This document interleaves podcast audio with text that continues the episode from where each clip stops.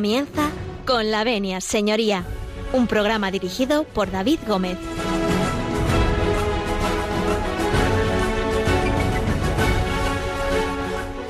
Muy buenos días, señoras y señores. Cuando son las 12 y 33 minutos, eh, las 11 y 33 en la Comunidad Canaria, abrimos las puertas eh, de este despacho, de este consultorio jurídico que Radio María pone a disposición de todos ustedes eh, en el día de hoy y decirles que estamos en la octava de Pascua. Así que mm, felices Pascuas a todos, feliz Pascua de Resurrección. Espero que hayan pasado ustedes una muy buena Semana Santa y bueno, pues se abre ahora el tiempo de Pascua, que también viene acompañado, por cierto, eh, en la capital de España con muy buen tiempo, así que disfruten ustedes de, esta maravillosa Pascua Florida, que dicen en mi pueblo. Así que vamos a comenzar, vamos a comenzar en el día de hoy, y, pero antes, como siempre les digo, vamos a intentar eh, poner eh, que se pongan ustedes en contacto con nosotros también de alguna forma.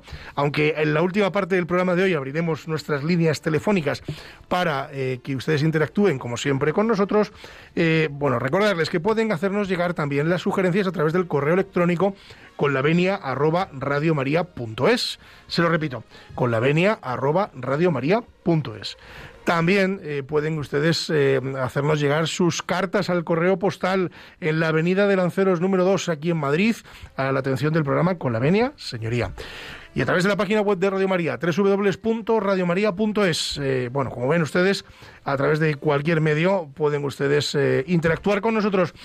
Nosotros vamos a comenzar hoy, tenemos un programa maravilloso, vamos a hablar de derecho procesal. Eh, no se lo pierdan porque va a ser algo eh, bueno, muy instructivo y sobre todo muy pedagógico. Así que con el permiso de todos ustedes, nosotros entramos en sus casas, en sus despachos, en sus cocinas, bueno, en aquellos lugares donde ustedes nos escuchan y en aquellos lugares donde, bueno, nuestro técnico Javi Esquina también hace posible que llegue eh, esa onda de Radio María y que ustedes también puedan disfrutar con nosotros. Así que con el permiso de todos ustedes, nosotros comenzamos.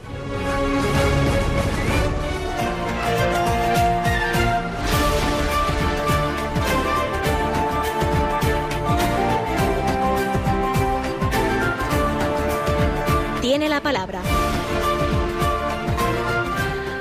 Bueno, tiene la palabra, ya le conocen ustedes, no hace falta presentación. Le vamos a felicitar las Pascuas a nuestro queridísimo don José María Palmero. Buenos días. Buenos días, don David. Buenos días, oyentes marianos, a quien les deseo resucit, sicut dicit, aleluya. Hombre. Resucitó, gracias. Bueno, pues estamos solos ante el peligro. Nos ha abandonado prácticamente de casi el total de colaboradores de esta casa. Eh, se conoce que la Semana Santa ha sido dura. Eh, les vamos a mandar de aquí un abrazo fuerte a don Valeriano Garcinoño y a doña María Tena, que nos estarán escuchando seguramente, pero que por diversos motivos hoy no nos acompañan. Así que estamos ustedes eh, en compañía, ustedes y yo, de don José María Palmero como dicen en el argot taurino, don José María, estamos eh, mano a mano. En un mano a mano. Nos hemos encerrado aquí mano a mano. Jurídico, que no taurino. Y que no taurino, jurídico, esto es. Porque ya para poco, yo por lo menos estoy para pocos. esto para correr. Para pocos lances en los ruedos.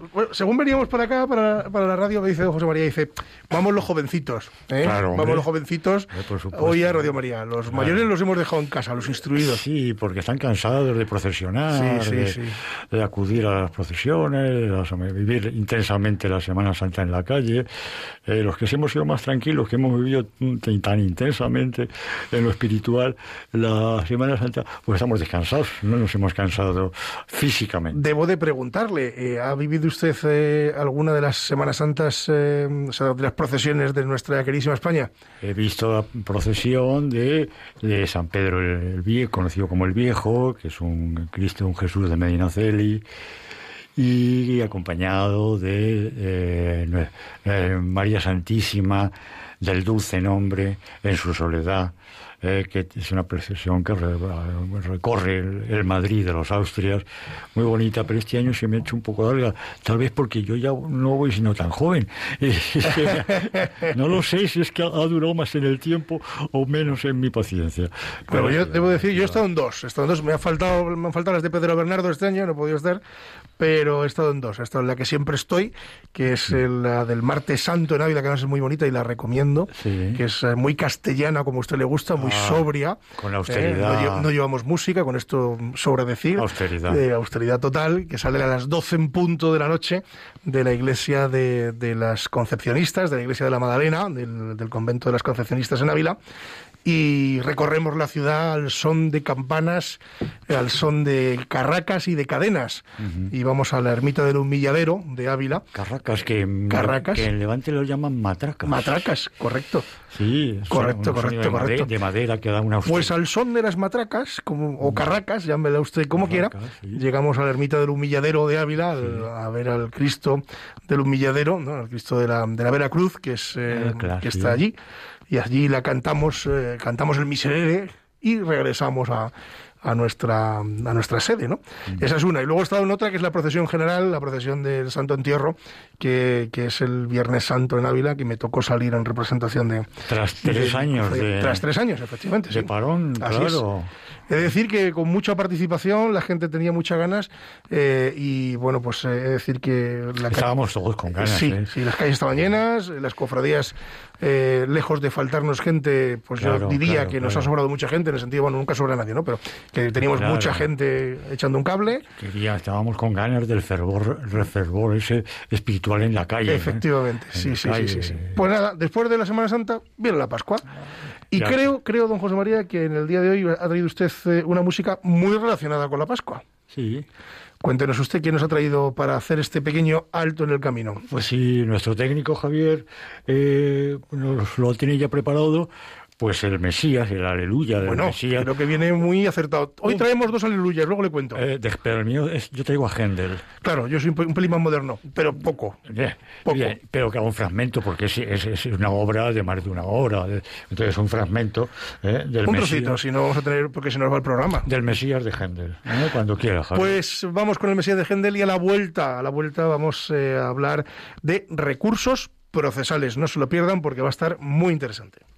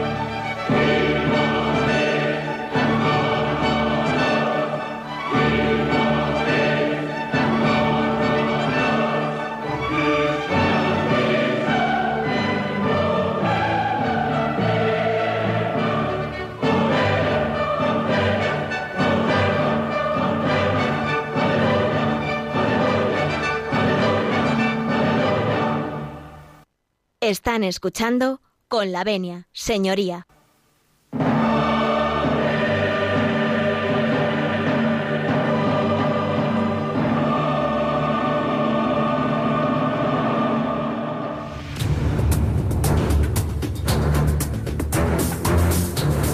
El caso de hoy. El caso de hoy se ríe Javi Esquina porque lo ha clavado el aleluya, o sea, lo ha clavado. Una cosa, eh, tenemos uno de los mejores técnicos de esta santa casa. Mejor. Eh, Sin duda, vamos, lo ha clavado. Bueno, vamos a continuar con el caso de hoy. eh, y hablábamos eh, al principio, vamos a hablar de recursos procesales. Claro, eh, vamos a explicar un poco, porque eh, tenemos distintos recursos procesales, ¿no, don José María? Hay un montón, pero Sí, sí, hombre, el más conocido. Vamos con ello, venga. Eh, El más conocido, y permítanme la frivolidad, es el recurso del pataleo. el recurso del pataleo. El recurso del bueno, pataleo ese está es muy bien. el más popularmente conocido. Pero no, no vamos a hablar del recurso del pataleo, sino vamos a hablar un poquito más técnico, que es el recurso procesal. ¿Qué es eso del recurso procesal? Pues mire usted, el recurso procesal no es más que ese medio o remedio eh, que la ley establece y permite a las partes del procedimiento, a los que han sido parte en el procedimiento, para obtener la modificación, la revocación o la invalidación de una resolución judicial. También para corregir el error judicial y subsanar aquellos problemas de técnica jurídica que desfavorecen a la parte que ha intervenido en el procedimiento. Claro, eh, dentro de, de esta de este, digamos, desfavorecimiento, por llamarlo de alguna forma, ¿no? Es decir, ha sido desfavorable, digamos, esa sentencia, pero dentro del procedimiento judicial existen también otro tipo de recursos, ¿no? Ante distintas instancias, ¿no? Corrígame si me equivoco, secretario judicial, eh, recursos de autos. Sí, vale. Que, eh, Vamos a hacer un poco, digamos, un esquema para que los oyentes panorama- sepan sí, el panorama general cómo funciona. es que el legislador prevé que aquella resolución prima facie dictada en, instancia en primera en primera por primera vez pues pueda ser analizada.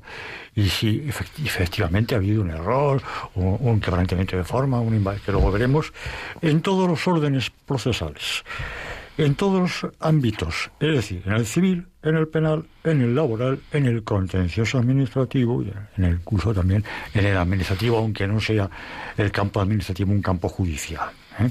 campo más ah, de, la administración, donde también tiene sus recursos. Pero vamos a ceñirnos en los recursos procesales jurídicos. Bien, en el orden civil, ¿Me permite un apunte antes de que entre a- al inicio? Es decir, simplemente el- leer el artículo 448.1 de la LEC, que, Sí. que dice, contra las resoluciones de los tribunales y secretarios judiciales que les afecten desfavorablemente, que es lo que ha dicho usted antes, las partes podrán interponer los recursos previstos en la ley. ¿correcto? Tiene usted la palabra. Pero es que antes, es que antes en, el- en la pirámide jurídica de Kelsen, la famosa pirámide de Kelsen, tenemos en la cúspide la Constitución. Y la Constitución ya está amparando, en cierto modo, el artículo 24, cuando dice que todo, todo el ciudadano, todo justiciable, tiene derecho a su juez, a la tutela Tutela judicial efectiva. judicial efectiva.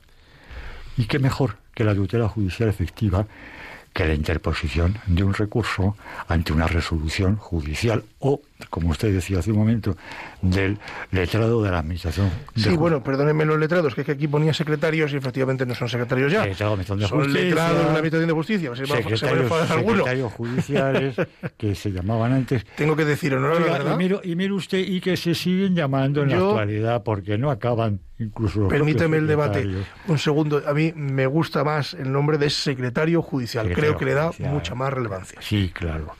Bien, pues esa serie de recursos, tanto ordinarios como extraordinarios, en el orden penal, en el orden civil, que los vamos, lo vamos a ir analizando. Y quiero ant- antes decir lo que eh, se confunde incluso por compañeros nuestros, por, por profesionales del derecho. Dice, vamos a interponer un recurso de aclaración de sentencia.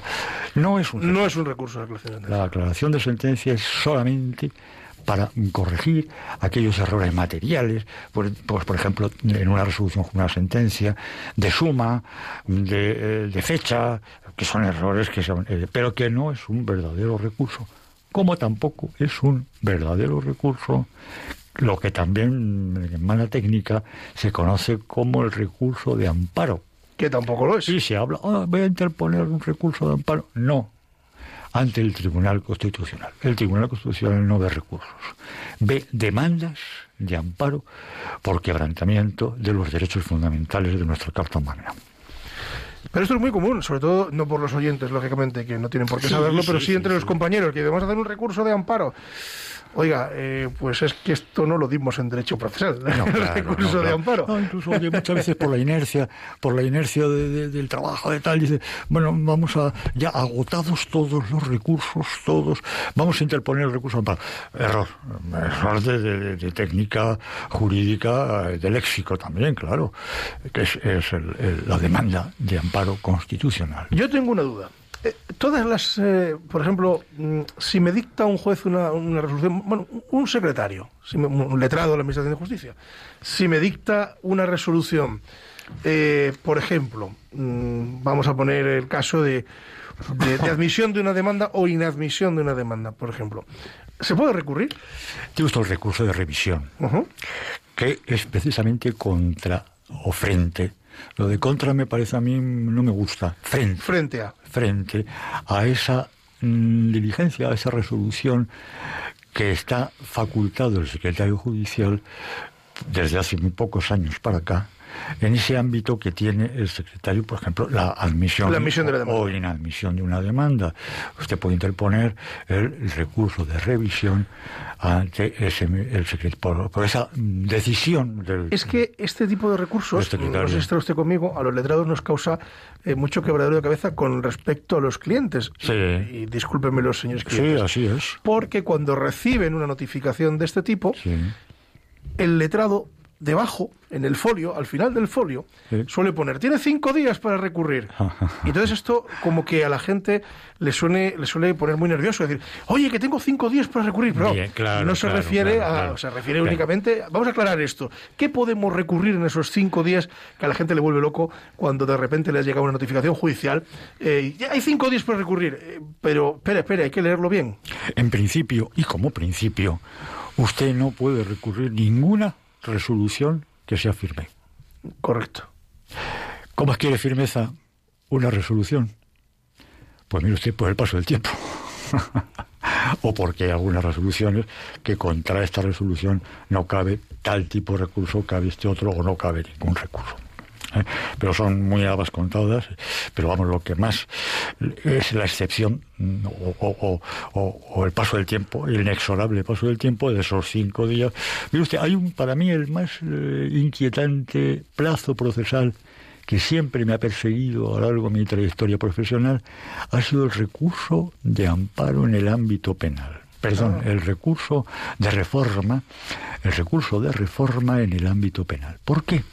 Pues mire usted, porque el recurso de mm, eh, reforma y subsidiaria de apelación tiene un término muy breve, muy breve, muy breve, tres días.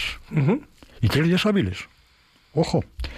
Fíjese usted, si a usted le ponen una, un auto, normalmente se va contra los autos de procesamiento, con los autos. de- y a usted le ponen un viernes a las 3 de la tarde, sale fresquita la resolución judicial, el auto.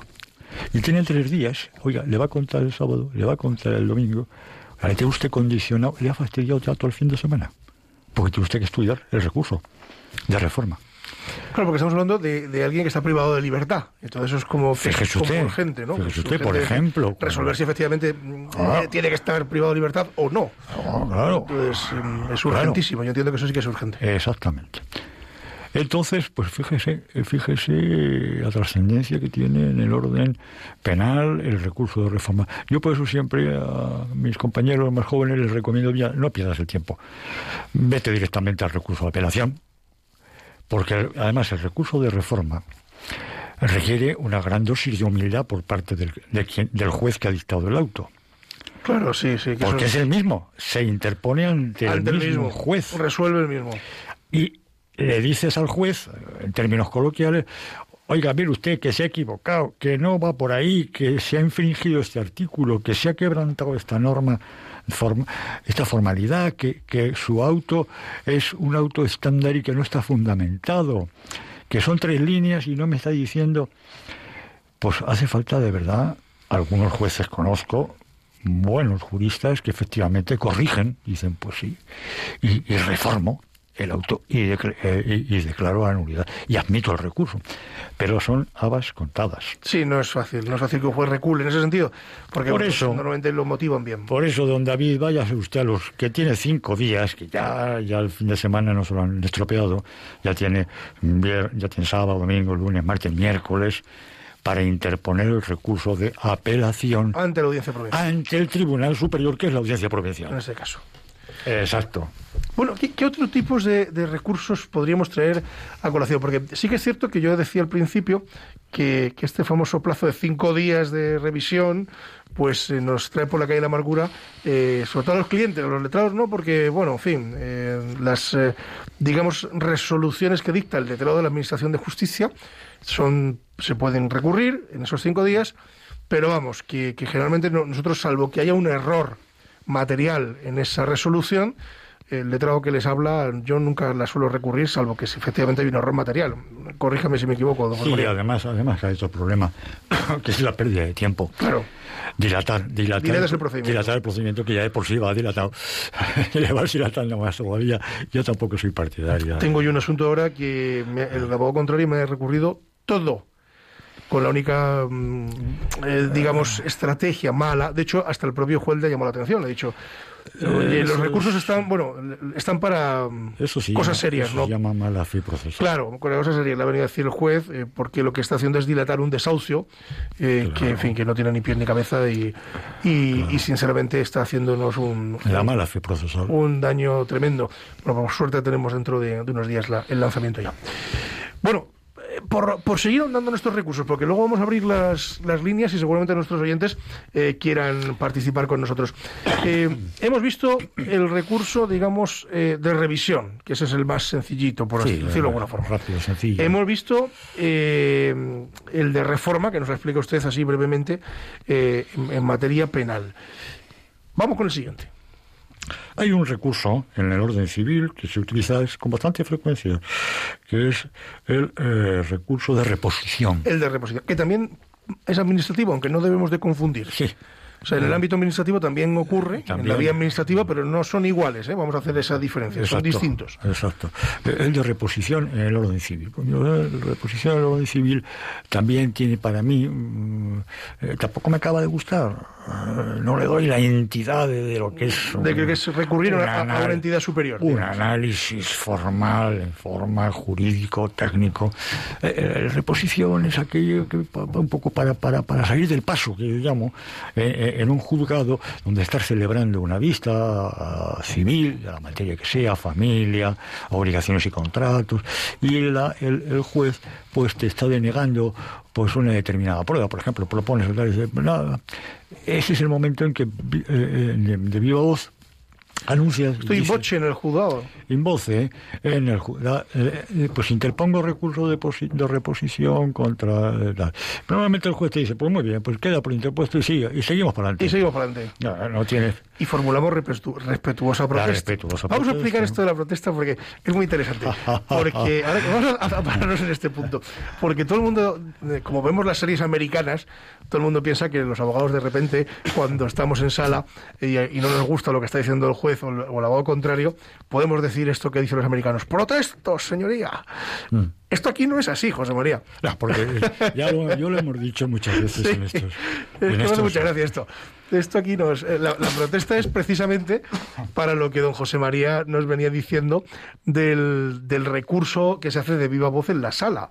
Pero es un mero formalismo, aunque, ojo, importante si no se hace, bien, claro. podemos perder la prueba en segunda instancia. Sí, claro, porque mm, porque efectivamente, como después en algunos juzgados superiores, tribunales superiores, nos van a exigir que, el por qué no se ha protestado. Porque no se ha protestado la prueba. Hecho la oportuna protesta es decir, protesta. Para que ustedes les entiendan, nos entiendan, es decir, una vez que eh, en, en, sede judicial, en, el juzgado, eh, nos dan, digamos, la palabra para, eh, bueno, pues formular propuesta de prueba, nosotros lo que hacemos es, eh, bueno, pues si el juez no nos admite, por ejemplo, el interrogatorio de un testigo, nosotros lo que hacemos es formular recurso de reposición porque se ha infringido el artículo que sea, X. Y una vez que el juez resuelve todo esto en la sala y de viva voz, diciendo no se admite el recurso, pues nosotros formulamos respetuosa protesta a efectos de ulterior recurso, se dice técnicamente. antes de que los procedimientos, eh, las vistas se celebraran con la asistencia del secretario que manuscribía estaba manuscribiendo. O, Ay, yo el otro día tuve uno, porque no funcionaba el vídeo. Claro, entonces en aquella época... Le tocó escribir. En el Tempore, que tenía que estar el secretario en, la actuación... Yo pregunté que quién era. Y estaba escribiendo. Juez, dice, ¿Es el secretario judicial? Digo, oh". y, el juez, y el juez que, a lo mejor tampoco se fiaba mucho de lo que escribió el secretario, también estaba escribiendo, sí. ¿sabes? Pues digo esto porque ahora no, ahora como queda grabado en, el registro en vídeo y en audio, bueno, pues ya eh, está ahí, ¿no? Pero, pero claro, yo también eh, eh, aconsejaba y, ah, que y exigía en el juzgado que, señoría, con mi más respetuosa protesta, que con, y con constancia en acta, me opongo tal, pum, pum, pum, pum, pum, pum, pum, pum, Por los motivos X. Claro, usted ya resuelva. Yo no me voy a meter en una pelea allí con el juez. No, no, no, mire usted, me va a perder el tiempo. Pero claro, eh, bueno, que ya, pues el juez un poco seguir.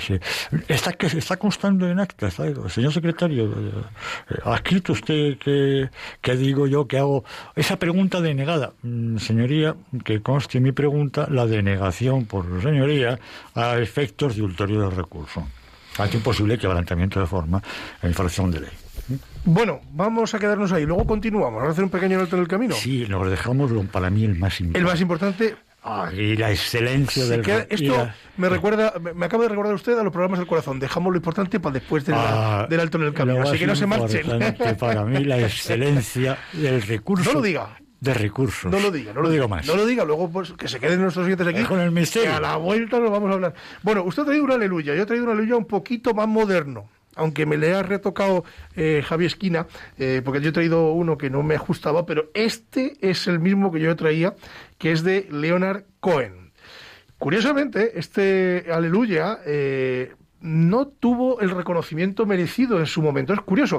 O sea, bueno, es de, no es hasta 1991, porque fue una versión que hace un músico galés, Joan Cale, que obtuvo una buena aceptación. Y luego se ha ido versionando hasta nuestros días, hasta la versión que conocemos, y esto es lo de siempre, ¿no? Esa música que al principio no parece que pita, que suena, y bueno, con el paso de los años se convierte incluso en banda sonora de una película, que así fue. Así que vámonos con el Aleluya de Leonard Cohen, y a la vuelta, a la vuelta, vamos a abrir las líneas de teléfono. ¿Tienen ustedes ese papel y ese bolígrafo? No lo tienen, cójanlo. Cojan ustedes un papel y un bolígrafo porque les voy a decir el número del directo del programa para que interactúen. Échenos un cable a don José María y a mí, que estamos aquí solitos eh, los dos con ante, el peligro. ante el peligro, con la compañía de don Javier Esquina, pero estamos solos, nos abandona el personal, así que las vacaciones han sentado bien, y tan bien que no se han acordado que teníamos que volver a trabajar el lunes. Tomen nota del teléfono, 91 005 94 19. Se lo repito, 91 005 94 19. No se marchen porque a la vuelta les va a contar don José María ese recurso que se ha quedado en el tintero. Volvemos enseguida.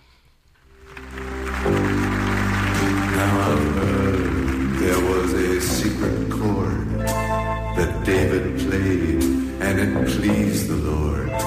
But you don't really care for music, do you?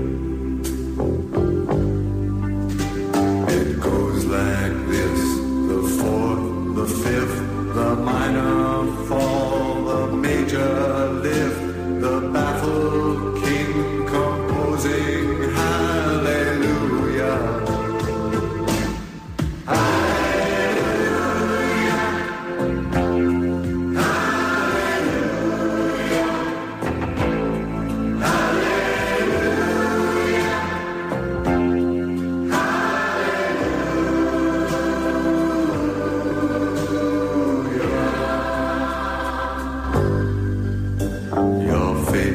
strong, but you needed proof.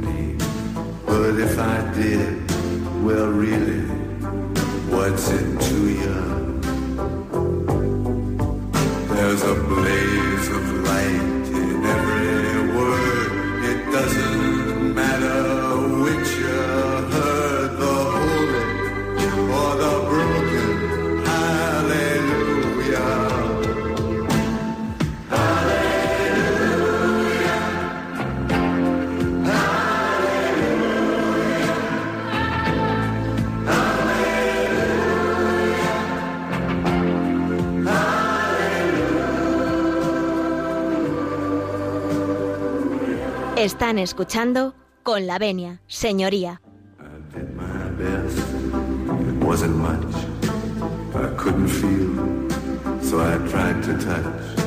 I've told the truth.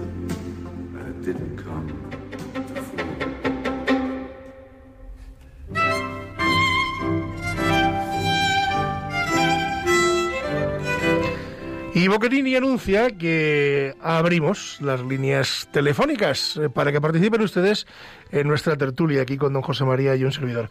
Tomen nota del teléfono 91 005 94 19. Se lo repito, 91 005 94 19. Se me animen ustedes, que estamos aquí don José María y yo solos en esta octava de Pascua, hombre, eh, un cable. Así que anímense.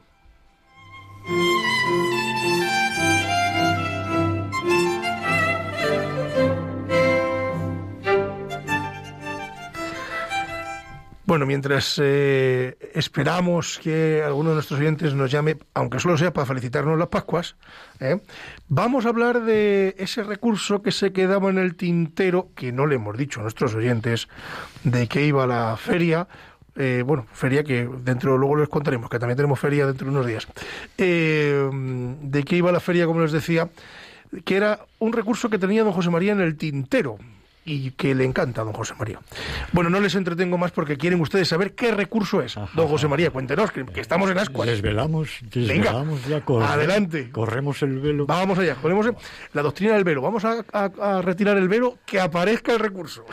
¿Cuál creemos que es, o yo desde luego sostengo, el recurso por excelencia, el recurso de recursos? Pues no puede ser ni más ni menos que el recurso de casación ante el Tribunal Supremo. Que es el recurso de recursos. Claro, porque es ante el, el último recurso verdaderamente judicial que cabe interponer. Que Ante un tribunal superior. Que, que vuelvo a insistir que no es el constitucional, porque eh, eh, el constitucional tiene su ámbito solamente para el quebrantamiento de derechos fundamentales mediante esa demanda de amparo. O el pseudo tribunal de Estrasburgo. Eh, también otro día hablaremos del tribunal de Estrasburgo. Sí, que ese es nuevo, nuevo, es el más nuevo de todos, Sí, claro.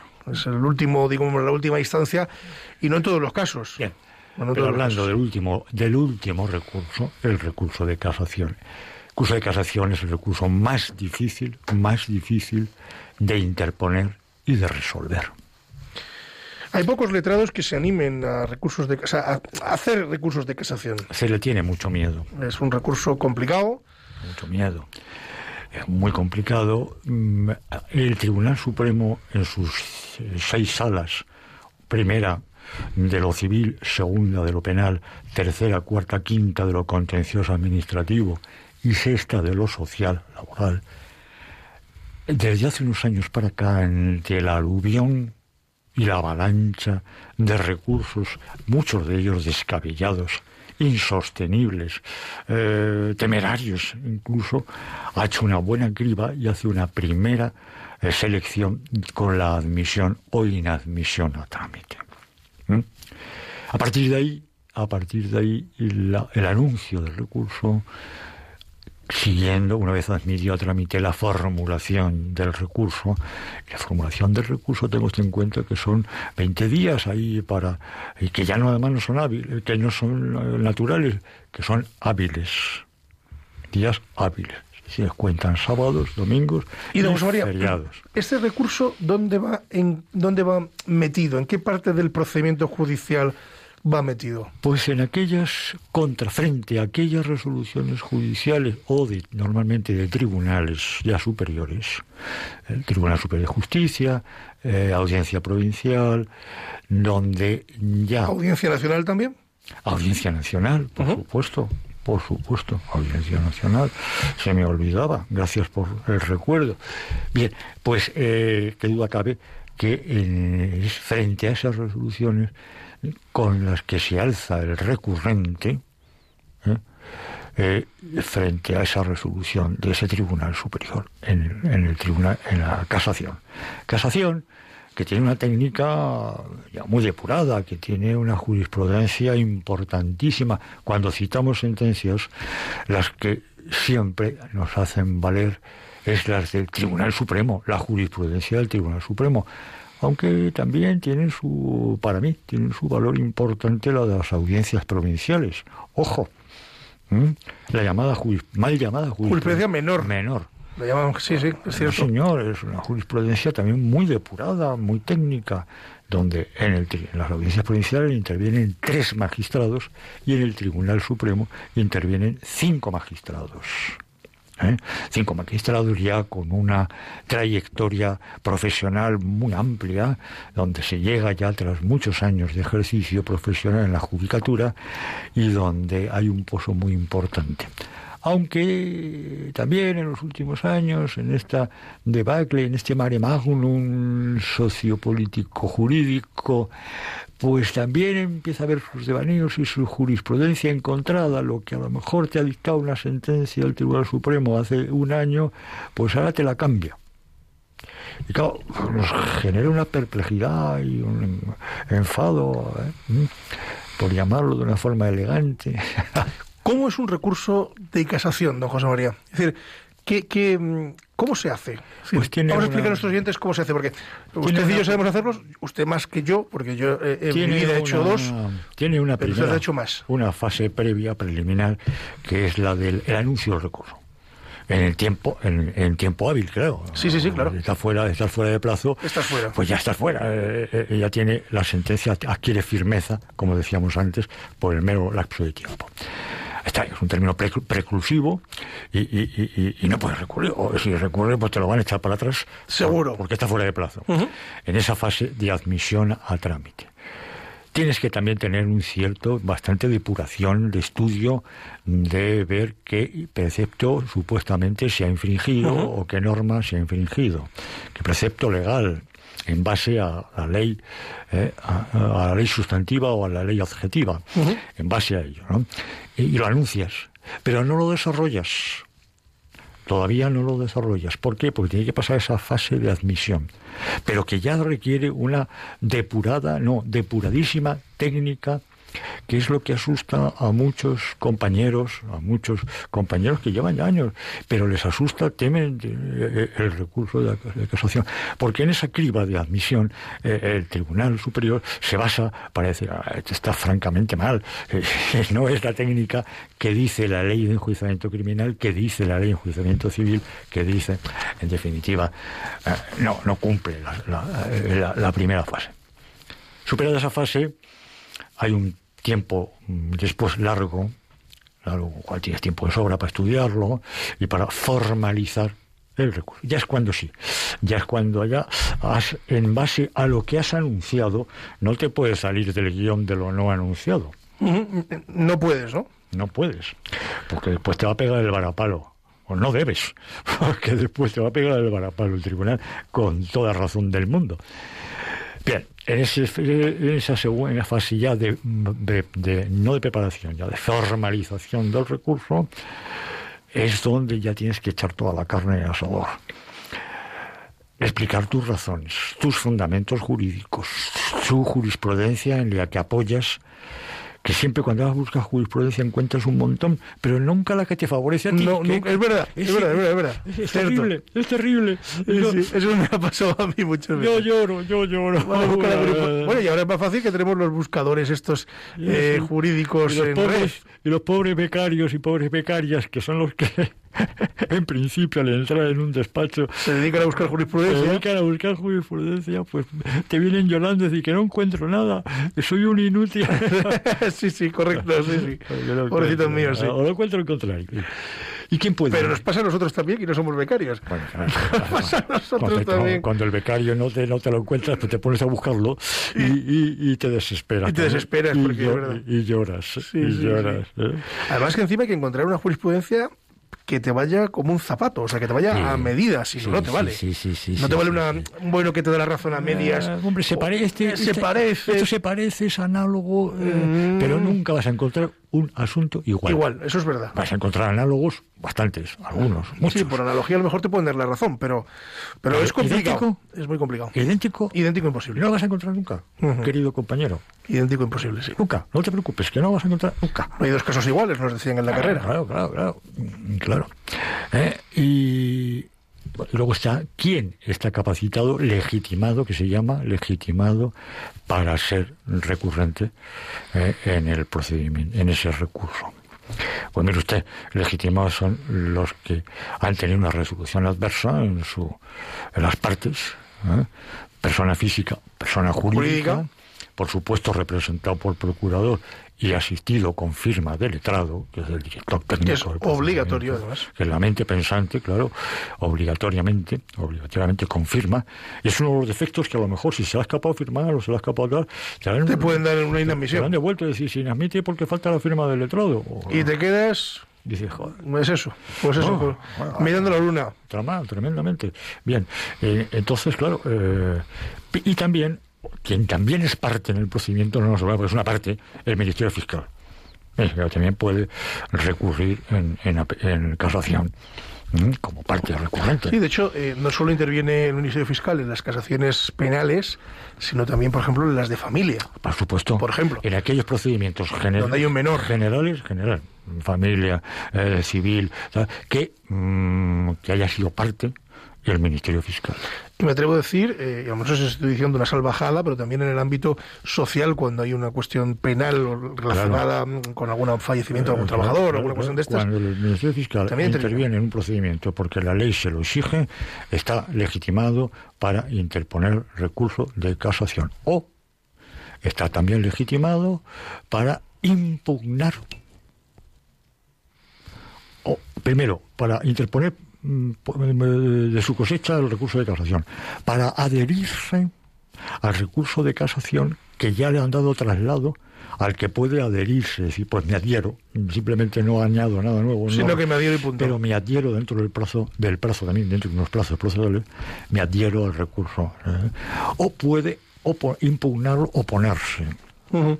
impugnándolo al a- a- ha sido parte eh, Ministerio Fiscal o la parte persona jurídica, persona física, que no recurre mm, porque le favorece la sentencia, Lógicamente. No, no nos engañemos, y tiene una fa- un, un- un plazo para, mm, para adherirse al recurso o para oponerse a él mediante también escrito fundamentado y bien, eh, y bien hecho, eh, en definitiva. Bueno, este es el recurso por excelencia. Por excelencia, el, Eh, recurso, el rey de los recursos. ¿Qué ocurre si nos admiten? Porque hemos dicho que tiene un filtro, que, la- que el, el Tribunal Supremo tiene, desde unos años para acá tiene un filtro pues para que no, si me permite usted la expresión, no entre toda la morralla que, que- que podemos Claro, ahí meter claro, como medida claro. dilatoria. ¿no? Claro. Es decir, eh, entonces puso un filtro diciendo, bueno, vamos a poner aquí un filtro para admitir o no. ¿Qué pasa si damos en la diana y pasa el filtro? Y entonces dice, ¿se admite? Pues que se abre el siguiente plazo procesal, que es el de la formalización del recurso. Del recurso. Claro, y ahí es donde ya, claro, es el profundo estudio y desarrollo verdaderamente. Aunque en algunas ocasiones eh, puedes pedir, como letrado del recurso, puedes pedir o no que se celebre vista, Eh, Es lo que iba a preguntar a continuación yo. ¿Hay vista o no? porque el recurso va todo por escrito. ¿Eh? Fundamentalmente va Sí, por escrito. Y junto con todo lo actuado, entiendo, de- desde el in- minuto uno. Claro, con todas las actuaciones que se elevan. O sea, quiere decir que Vamos a, a recapitular. Desde la primera instancia, si hablamos en civil, La de la, la admisión requiere, pues uno de los requisitos de, de la admisión. Para la admisión, pues es el que se educa testimonio. De todo lo actuado. actuado, claro, por el secretario del juzgado inferior, que se lo manda al juzgado superior. y va lo que llamamos rollo, ¿no? Testimonio, claro. El rollo. La prestación de fianza. Que no es que sea un rollo, El rollo de la sala. el rollo de la sala. Eh, El nombre completo y nombre y apellido, rollo de la, De la sala. sala. Ah, Javi se queda un poco ahí pensativo con el rollo. Claro. Es que, que- no sé- es que el rollo si- no es lo que él piensa. Yo no sé si se tomó de ahí. Yo creo que el- sí. El lenguaje popular dice vaya rollo. Vaya rollo. O, ha sido, o fue al revés, fue del lenguaje popular vaya rollo que pasó después al... Porque vamos a explicar esto, que cuando se dice forme ese rollo de apelación, por ejemplo, en Claro, apelación, claro. o forme ese rollo de recurso de casación, eh, significa, bueno, el significado yo creo que es romántico, porque ya no se forman rollos, Mm. pero antes lo que era era que el papel iba en- enrollado. Ah, Bueno, vaya. No, no, mire usted, mire usted, mire usted. A pesar de toda la tecnología, a pesar de todo la, la- Sigue habiendo papel. el registro de vídeo y el registro de audio, el elevadísimo porcentaje de jueces Lo quieren en papel. lo quieren en papel. Pero ya no va en rollo.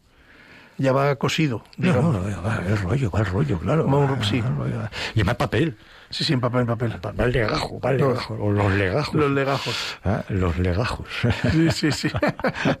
bueno, hemos pasado el, el- el corte, nos hemos quedado ahí, vamos a- hacia atrás.